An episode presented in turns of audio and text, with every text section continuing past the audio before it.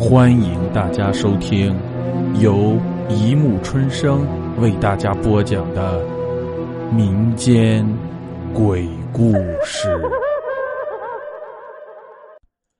第六十集。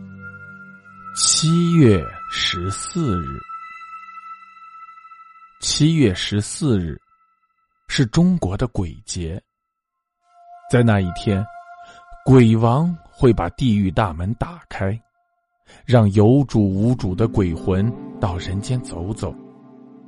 有主的回家去，没主的就到处游荡。所以老人们都说。七月十四日上街，会招魂的。这天正好是七月十四日，晚上九点，我刚被公司的老板臭骂一顿，心情恶劣，不知为什么很想到街上走走。打开家门，一阵阴森森的寒风吹过，我本想进屋多添一件衣服。但回头一想，还是算了吧。街上冷冷清清的，只有几个人在赶路。他们匆匆忙忙的样子，与我悠闲的态度，实在有着很大的区别。我不知道他们为什么这么匆忙，也没兴趣知道。一个流落他乡的异地女孩，还是不要管这么多的好呀。今晚的天色不太好，云层很低，阴沉郁闷，让人分外的不安。刮风了，我拉紧了衣领，真是好冷啊！但与其在家里生闷气，还不如吹吹晚风，走呀走呀，看到街上行人赶路的千态。看路上车子飞奔的百态，看林林种种的大厦在风中摇曳。越走天越黑了。终于，我走累了，走腻了，走的双腿又酸又痛。在路边供行人休息的长椅坐下，我抬头仰望天空，没有半点星光，只有一层又一层的云雾漂浮。星星都跑哪儿去了？有点迷糊，睡虫不知道什么时候钻进我的脑海里，我开始半睡半醒。突然，女人的直觉告诉我，有人站在了我的身边。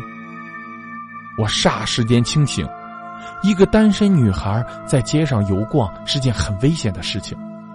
可是我走了这么久。现在才发觉到，我急忙坐起身，整个人处于警惕的状态，随时准备扯开嗓门叫人。虽然不知道是否真有救星，但是很快我知道这不过是我的过敏反应而已。街上连个鬼影都没有，更何况是人。我不知在街上走了多长时间了，走的脑袋都产生幻觉了。回家吧，我对自己说。站起来，才抬头，突然发现不远处树下有一个人影。什么？我瞪大眼睛，刚才不是幻觉吗？这到底是好人还是坏人呀？我不敢乱动。只是静静的观察着他，他的视线没有望向我这一边，只是一直对着马路对面的一栋大楼看。那栋大楼已经很残旧了，不知道他在望什么。本来我是应该走的，管他望什么呢？这一切都与我无关。但是，不知为什么，我没走。反而走到他的身边，他的脸因天色太暗了，看起来有点朦胧。虽然是这样，但他脸上的那抹忧愁却清晰可见。你在看什么？我为自己的大胆而惊讶，他显然也被我吓了一跳。他望着我，我望着他，虽然我们的距离这样相近，但还是看不清彼此。我不敢再开口，因为我的鲁莽而脸红。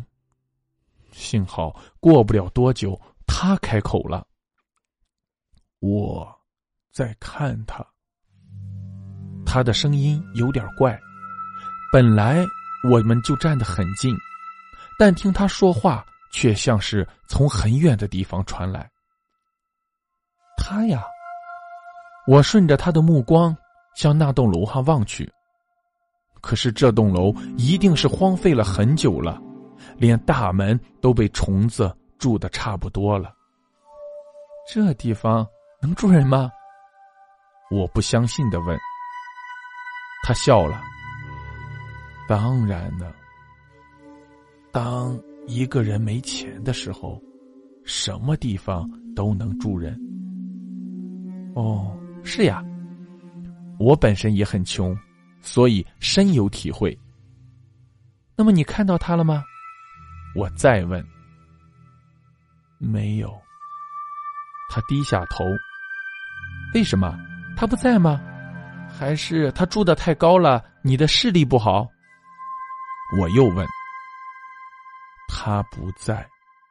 他说：“这样呀，哎，你也真是，来找他应该先打个电话嘛。”我禁不住说了他几句，他用很奇异的眼光看着我。没说话。他再次对我笑，这次的微笑和先前几次不同，带着苦涩的味道。后来，我们一直这样聊着聊着，我不知道他是谁，他也没追问我是谁。我们之间仿佛有种默契。后来，他送我回了家。第二天。我出去办事，办事的地方就在昨天遇到他的那个地方的附近。于是我特意又去看了那栋大楼，我想或许还会见到他。可是没有。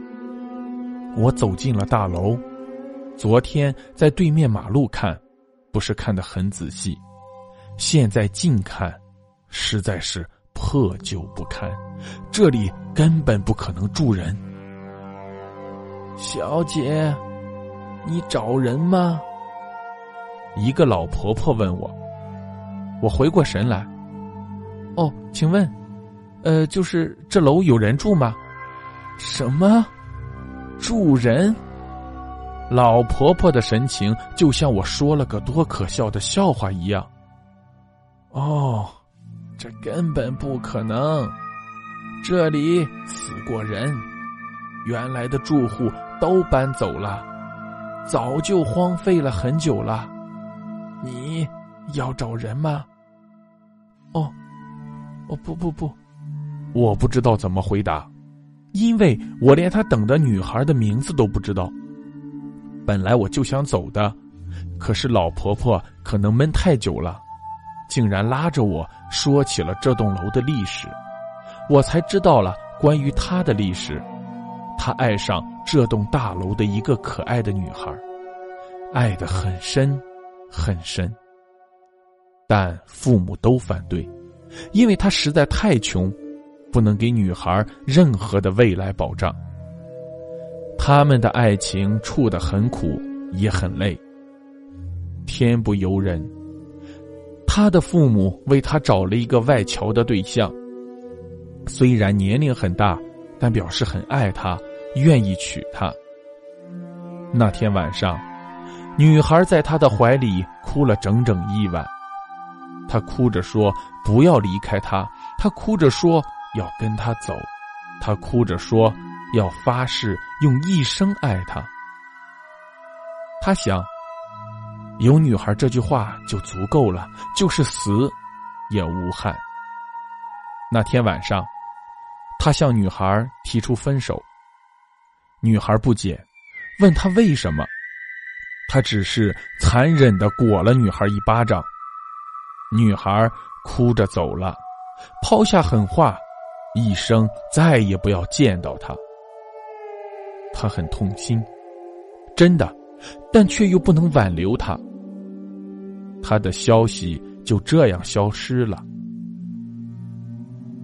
他以为今生不会再见他了，但是七月十四日那天，他收到了女孩的来信，他告诉他，他要订婚了，但他一点都不爱那个人，他只爱他。他说他要回来，回到他身边。他又惊又喜，不知道该不该接受。然而那天过后，女孩。没有来，他脑子里一片空白。他走上了大楼的楼顶，纵身跳了下去。